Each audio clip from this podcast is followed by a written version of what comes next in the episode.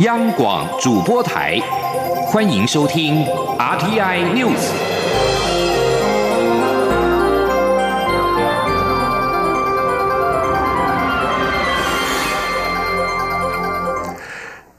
各位好，欢迎收听这节央广主播台提供给您的 RTI News，我是陈子华。中国国务院新闻办公室在今天发表新时代的中国国防白皮书，其中批评台湾降自重，并且称解决台湾问题、实现国家统一是中华民族根本利益。白皮书指称，台独分裂势力是台海和平稳定的最大威胁。而陆委会对于该白皮书规则我政府的诸多谬论表达抗议，且对于北京当局假借两岸议题扩张军武、扬言对台动用武力的做法，也坚决表达反对以及谴责。同时，陆委会表示，中共挑衅行为不但冲击到两岸和平，也已经严重违反了国际法以及。国际关系的和平原则，更挑战区域安全秩序，造成周边国家的不安以及忧虑。记者王兆坤的报道。陆委会表示，台海和平与区域稳定的最大威胁，就是中共始终不放弃武力犯台。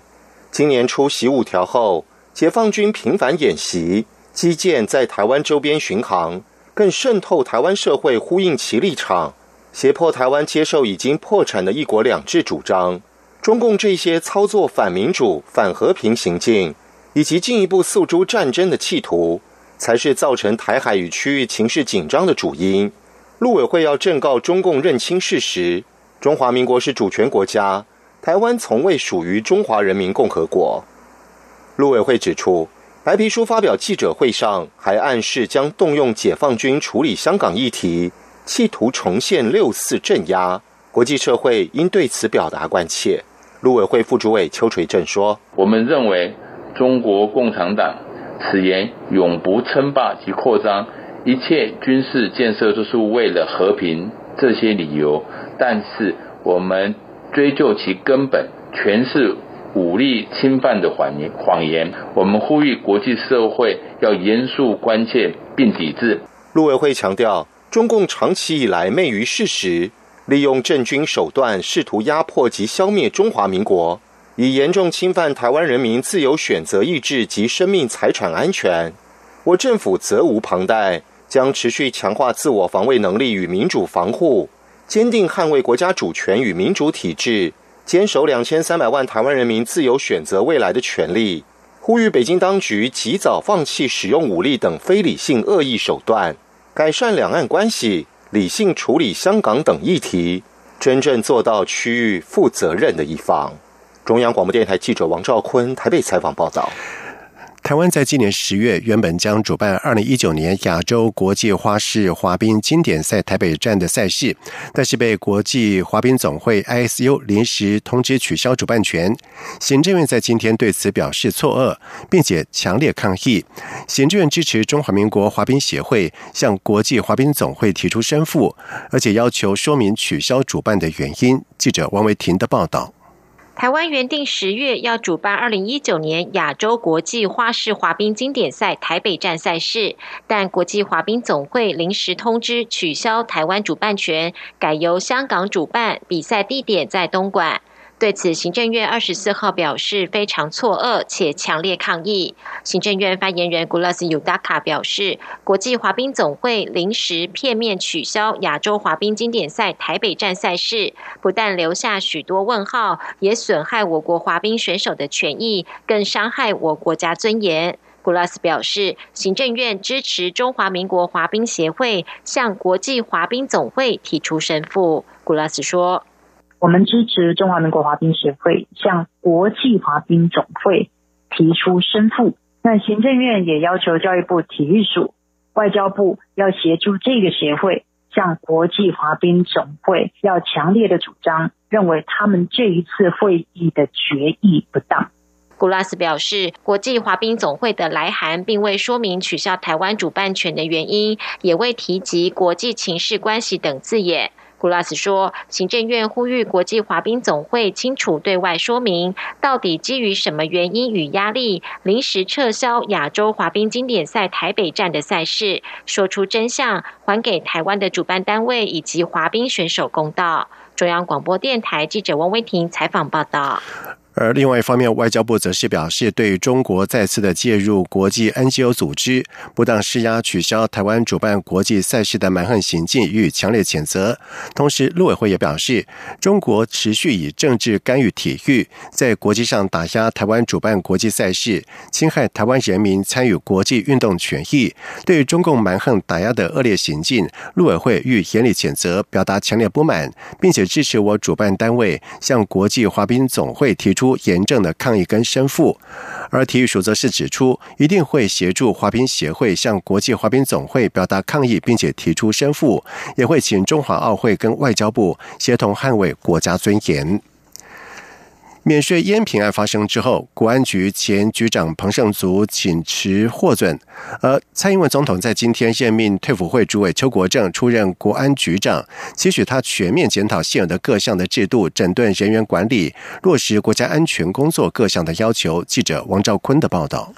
总统府发言人丁允恭表示，蔡英文总统认为，所有的制度与习惯，并非行之有年就代表合法，机密保护与国家安全。也不应成为回避监督、违背法令的理由。总统期许素有治军严谨风评的邱国正，加强国安局团队纪律，确实提升团队的运作效能。丁允恭说：“不管是就转型党转型正义的档案解密，或者是这一次特勤人员大量购买免税烟品的不当行为，总统的立场都非常的清楚。”就是依法行政是国家安全的必要条件。丁云公指出，邱国正军事资历完整，包括作战、动员、国际交流、退役辅导等历练完备，还曾获选美国陆军战争学院名人堂，是我国军官首例。而面对瞬息万变的国际两岸局势，总统期盼邱国正完整的军事与行政历练，能协助国安团队具体落实各项政策要求。以阴影未来挑战。中央广播电台记者王兆坤台北采访报道。而对国安局的官员利用总统专机通关礼遇之便，超量购买免税的烟品一事，丁允恭也表示初步了解，这样的行为在蔡总统上任之前就有，在过去就已经形成了常年的陋习。但是从何时开始，过去超购的数额等细节，要等厘清之后才能够对外说明。而国安局的人员利用蔡英文总统出访的专机，利用通关礼遇夹带了九千八百条的香烟入境，引发了国内高度的。关注，由于事件牵扯到中华航空，也因此交通部长林佳龙在二十三号的时候就要求华航展开行政调查，并且提出相关的资料。林佳龙还强调，就责无上限，他并且指派交通部次长王国才进驻华航，直接了解案情。而王国才也坦言，华航提供的讯息确实非常少，因此林佳龙才指派他前往了解案情，希望了解这样的不法行为是从何时开始。他强调。唯有真相大白，才能够彻底解决问题。记者肖兆平的报道。国安局人员借蔡英文总统出访之便，利用礼遇通道走私香烟案。由于事件牵涉中华航空，交通部长林佳龙不仅喊出就责无上限，还紧盯华航的检讨报告何时出炉。案发至今，关心真相的林佳龙迟迟没收到报告，因此二十四号一早就指示交通部次长王国才前往督导了解案情。王国才二十四号下午要从交通部出发前受访表示，他是以交通部次长以及握有华。华航绝大股权的中华航空事业发展基金会董事长的双重身份前往华航。王国才说，私烟案令社会各界感到遗憾，当务之急就是真相要先大白，才能针对问题对症下药处理。他说，真相一定要大白啊，大白以后才有办法针对这个方向来做这个各个改善，这样。所以现在就要去，事实上，呃。的确，到目前为止，我们是从华航那边得到，反正是从远报纸得到比较多。华航部分的真的是信息非常的少哈。王国才进一步表示，林佳龙部长很急切的希望所有真相一次让社会了解，但目前华航仅提供二零一四年到现在总统专机的相关情况，其实资料还不是很完整。他说：“部长觉得华航他所他现在提供的资料也好，什么都。”不是非常的完整了哈，那我是希望说，如果是一个很长期的问题，那我们现在在这个时候也找到问题来解决，哦是最好。所以我们需要一个真相，就是说这个到底是什么时候开始的啊？私烟案除了冲击国安威信外，也灼伤华航声誉。交通部长林佳龙除了宣誓就责无上限外，也要王国才亲自督导，显示交通部对这起案件高度重视。中央广播电台记者肖兆平采访报道。在外电消息方面，香港新界元朗在二十一号发生了白衣人攻击市民的暴力事件之后，有十多名的示威者在今天早上在港岛地铁金钟站阻碍列车的行走，造成港岛线地铁是一度被瘫痪延误将近十到十五分钟。而事后至少有五个人被警方带走，在警员维持秩序之后，事件很快的平息。一些示威者之后坐在地上，没有强行妨碍列车。而在香港二十一号的晚上发生了震惊。国际的暴力事件之后，相关的抗议活动也将接续登场。到目前为止，已经排到了八月中旬。除了计划在二十七号举行的光复元朗行动之外，也包括了申请在八月十号的大埔游行和八月十一号筹备的东区游行等等。而有鉴于香港在近期不断的出现反对修订逃犯条例的示威冲突，一些国家在近来相继对香港发出了旅游警示。爱尔兰外交部已经把香港的安全程度列为是第二级，也就是高度警戒。另外，根据无线电视台的报道，日本跟南韩驻港总领事馆也分别向在港的国民发出警告，避免他们避免到可能有危险的地方。俄罗斯反对派领袖纳瓦尼表示，他今天遭到了警方的拘留。法新社报道，莫斯科当局的这项举动明显有意阻止纳瓦尼在这个周末将主办的大规模的抗议活动。而在此之前，纳瓦尼在二十号在莫斯科号召了一群超过两万两千人的大型的示威活动，要求政府举行自由公平的地方选举。俄国将在九月举行地方选举，但是一些反对派候选人却遭到了俄国政府以各种理由阻挡，无法登记为候选人。二十号的抗议活动也是莫斯科在近年来最大的规模示威活动。而批评俄罗斯总统普京不遗余力的纳瓦尼率领莫斯科民众走上街头，抗议当局拒绝让独立候选人参加九月的地方选举。俄罗斯九月将举行的地方议会选举，其中莫斯科的七。一百二十万选民将选出四十五位市议员，而大约有三十名主要为反对派的参选人，尽管符合了参选的要件，也依法获得了超过五千份的联署书，但是仍被政府以合法联署数量不足为由拒绝让他们参选。日本政府高层发言人在今天表示，日本和南韩的关系处在是非常严重的状态。而就一连串对双边关系造成伤害的议题，东京将持续敦促首尔当局采取适当的行动。日本在二十三号对南韩跟俄罗斯提出抗议。因南韩的船舰在二十三号对一架俄罗斯的军机侵入南韩认定的领空发射了数百枚的警示弹，南韩军方在二十三号对闯入南韩独岛领空的俄国的军机开火示警，但是独岛也被日本称之为主岛，是日韩两国存在主权争议的岛屿。南韩的行动也因而引发了日本不满，日本和南韩也正因为日本对南韩实施特定高科技原料的出口限制而陷入了争端。阿富汗总统甘尼在二十三号表示，美国必须厘清川普总统关于阿富汗的说法，其中包括他是因为不想让一千万人丧生，否则在十天内就可以打赢阿富汗，让阿富汗从地球上消失。而川普的说法已经让阿富汗是举国愤怒。阿富汗战争持续了十八年，饱受摧残的阿富汗人早已经担心美国部队可能很快会撤离，而这意味着阿富汗可能会重回伊斯兰激进组织。塔利班的统治，甚至是再陷入内战。而甘尼办公室发表声明表示，阿富汗政府要求透过外交方式以及管道，理清美国总统在会晤巴基斯坦总理时的说法。以上新闻由陈子华编辑播报，这里是中央广播电台台湾之音。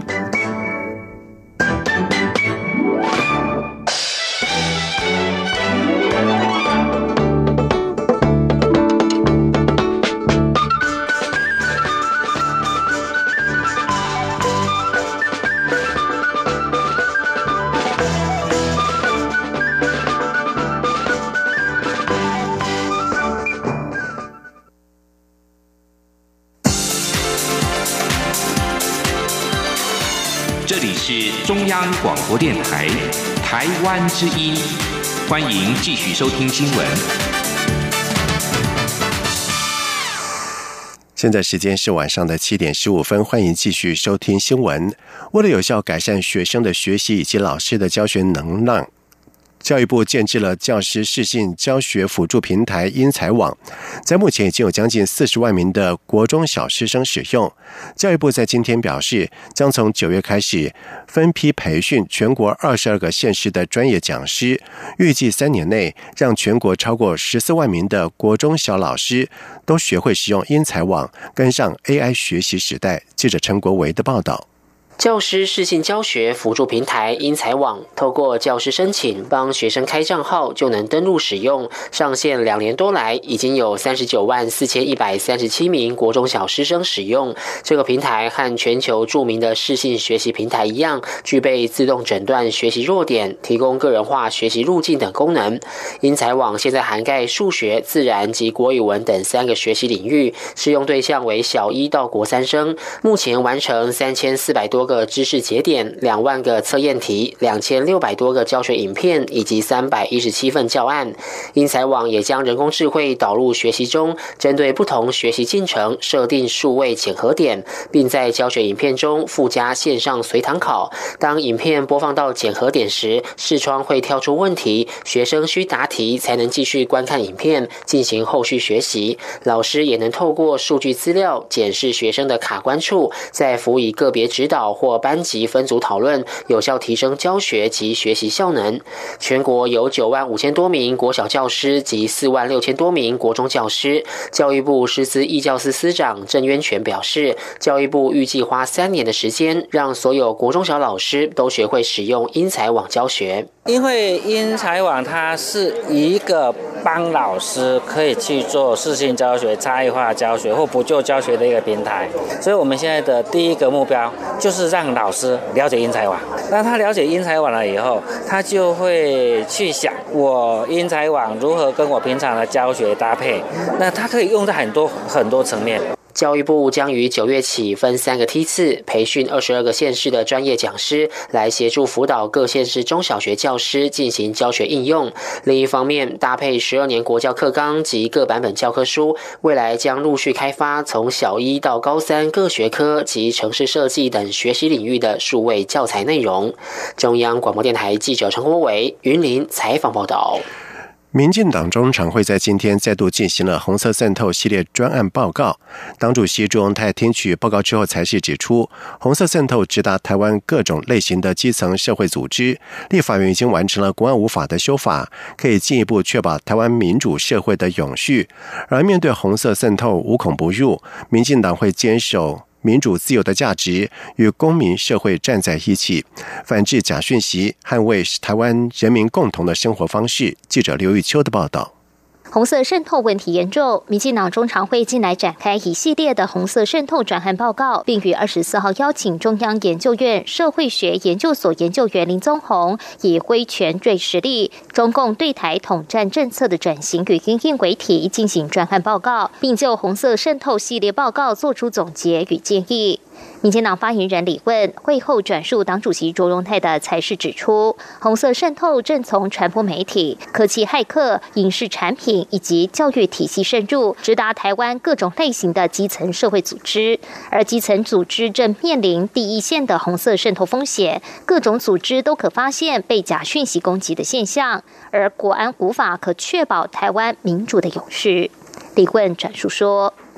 呃，另外主席也提到，立法院已经完成国安无法的修法，更加完备所需的法源基础，可进一步确保台湾民主社会的永续。面对红色渗透，无孔不入，本党会坚守民主自由的价值，与公民社会站在一起。捍卫台湾人民共同的生活方式。李问也转述卓文泰的才是，强调台湾与中国在地理位置上仅一海之隔，又具重要的战略地位。而中国威权锐实力，一方面管制网络，一方面发动媒体与组织操控舆论及假讯息，用来误导或分化民主国家的公众意见。越靠近中国的邻国，更容易被攻击。所以目前台湾被瑞典哥登堡大学跨国资料库列为全世界遭受外国假讯息攻击的第一名，这显示了多年来的红色渗透已成为台湾社会不安定的来源。中央太平指出，台湾在反假讯息的实际作为上，应与公民社会合作，建立管理机制，防止瑞实力与假讯息的入侵。针对易受假讯息攻击的群体，也应提供正确的资讯，同时保障言论自由。中央广播电台记者刘秋采访报道。而对国安局的新人事。朱荣泰在今天出席民进党中常会之前受访表示，他希望看到崭新以及和以前截然不同的执政团队在每个体系当中。至于私烟案是否会冲击到民进党明年的大选选情，朱荣泰说，短时间内看不出来，但是人民期待看到真相，政府任何的施政都会影响到选举。国民党全代会将在这个礼拜天在新北市板桥体育馆登场，而国民党中常会在今天也通过了现阶段政治任务案草案，明定包括了重返执政以及立委席次过半两大任务目标，也列出了多项的具体办法，将送全代会通过。记者刘品希的报道。国民党中常会二十四号下午通过第十届立法委员选举第十梯次三个选区提名案，包括台中市第七选区征召台中广播总经理庄子富，台南市第五选区征召台南市议员蔡淑慧，屏东县第一选区提名屏东市前市长叶寿山。会中原本也将通过征召争取高雄市立委提名失利的陆委会前副主委张显耀转战台中市第一选区，但临时抽案并未。讨论。截至目前，国民党已经在六十四个选区提名六十六人，完成提名的选区与人数都达到八成五左右。此外，为了应应明年总统与立委大选，中常会也通过组发会所提现阶段政治任务案——革新团结重返执政草案。要求全党发挥联合竞选效益，积极推动文宣，落实基层动员，争取中间有理选民转化反对国民党的选民，以达到赢得总统大选及立法院席次过半的目标。国民党发言人欧阳龙说。呃，我们今天通过了，我们有一个草案，就是在二十八号全代会里面要讨论的一个草案，就是呃，草案的这个 subtitle 就是我们的那个八个字，很简单，就是我们一直在讲，就是革新团结，重返执政。那至于这个文字的内容呢，基本上来讲，就是我们呃，希望能够在明年能够把执政权拿回来，再来希望能够立法院能够多数，要送全代会在。认定啊，里面的内容。为了应应二十八号全代会总统及立委候选人联合造势，展现团结胜选气势，中常会也通过在本次全代会召开前，完成提名作业选区的建议复选方式与名单。将授权中央提名审核委员会先行核定，并提下次中常会追认。此外，中常会中也讨论到国安人员走私烟品案。欧阳龙表示，会中常委以及党主席吴敦义一致认为，国安局执掌国家安全，如果国安人员违法乱纪，国家成何体统？因此，民进党政府应该彻查清楚此事，并告诉民众事件始末与真相，给全民一个交代。央广记者刘聘熙在台北的采访报道。在外电消息方面，美国联邦调查局 （FBI） 局长瑞伊在二十三号表示，在 FBI 正在调查的超过一千起窃取智慧财产权的案件当中，几乎每件都牵扯到中国。瑞伊在参议院司法委员会作证的时候表示，当前没有任何一个国家比中国对美国构成更严重的情报威胁。而在最近几年，因为参与中国窃取机密而被逮捕的人快速增加，包括企业和国防机密。美国政府表示，这这种问题因中国所谓的“千人计划”而更形恶化。中国提供金钱奖励给海外的中国专家，让他们把先进科技带回中国。基于这种关切，对于有意到美国的中国研究人员，美国已经是紧缩了签证的发放。在今年六月，美国能源部排除了参与“千人计划”的中国科学家，借保护美国的竞争力以及国家安全。瑞伊表示，中国政府正利用不只是。政府官员还包括了私人部门的实体、非传统的勤搜员等等，以美国为代价爬上经济发展的阶梯。随着全球气温的升高，冰岛一个名叫做 OK 冰川已经融化消失。冰岛政府为此决定要建造一个。牌匾来纪念，让各国关注冰岛大约受到威胁的四百处的冰川。法新社报道指出，冰岛研究人员和在美国莱斯大学的同事在二十三号宣布，将在八月十八号替 OK 冰川揭开纪念牌匾。他们在声明当中也表示，这将成成为全世界第一块因为气候变迁纪念冰川而消失的纪念碑，也呼吁各界关注地球冰川消失。带来的损失，研究人员希望能够唤起世人对于冰川衰退和气候变迁的关注。这块牌匾上面写着：“在接下来的两百年，这里所有的冰川或许都将消失。”这块。纪念碑的目的在于让我们知道正在发生什么事，以及需要采取何种的应对行为。OK 冰川是冰岛第一个失去的冰川。根据国际自然保护联盟在四月发表的研究显示，如果温室气体继续以目前速度排放，到了二一零零年之前，名列世界自然遗产的冰川当中有将近一半会消失。接下来进行今天的前进新南向。前进新南向。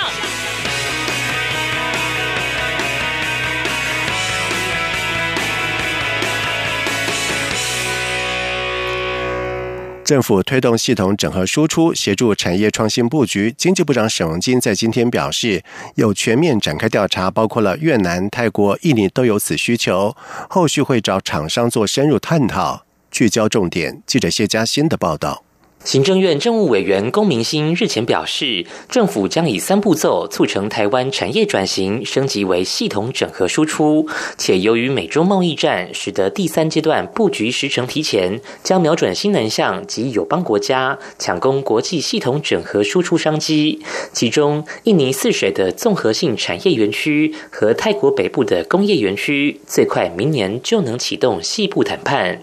对此，经济部长沈荣金二十四号出席活动受访时表示，包括越南、泰国、印尼都有此需求，是全面性的。接下来会与厂商做聚焦探讨。他说：“现在工业局有去调查回来以后，我们会找厂商来谈，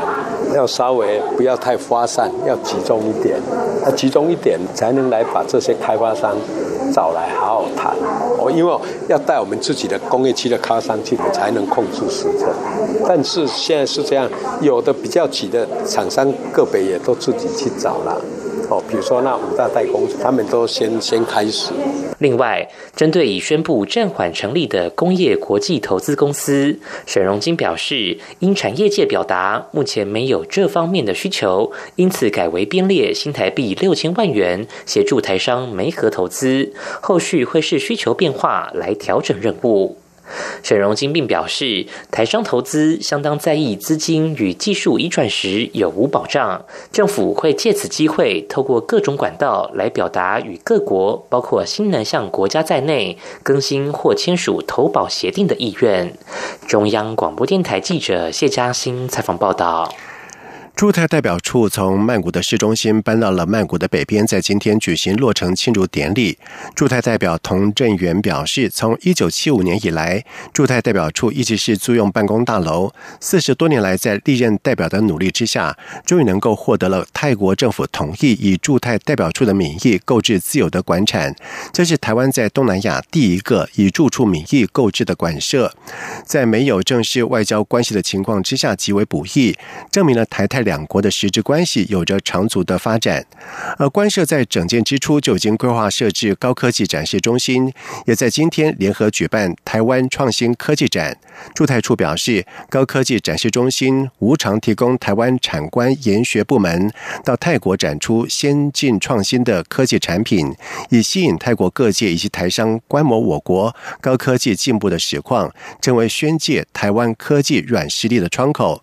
而驻泰国代表处并并且安排了展示会说明以及商机谋合会，扩大参展厂商和泰国相关产业交流以及合作的机会，并且透过代表处的产业交流平台、新创企业交流平台、台商技术服务平台、台泰教育交流服务平台以及台泰粉丝业等加以宣传。以上新闻由陈子华编辑播报，这里是中央广播电台台湾之音。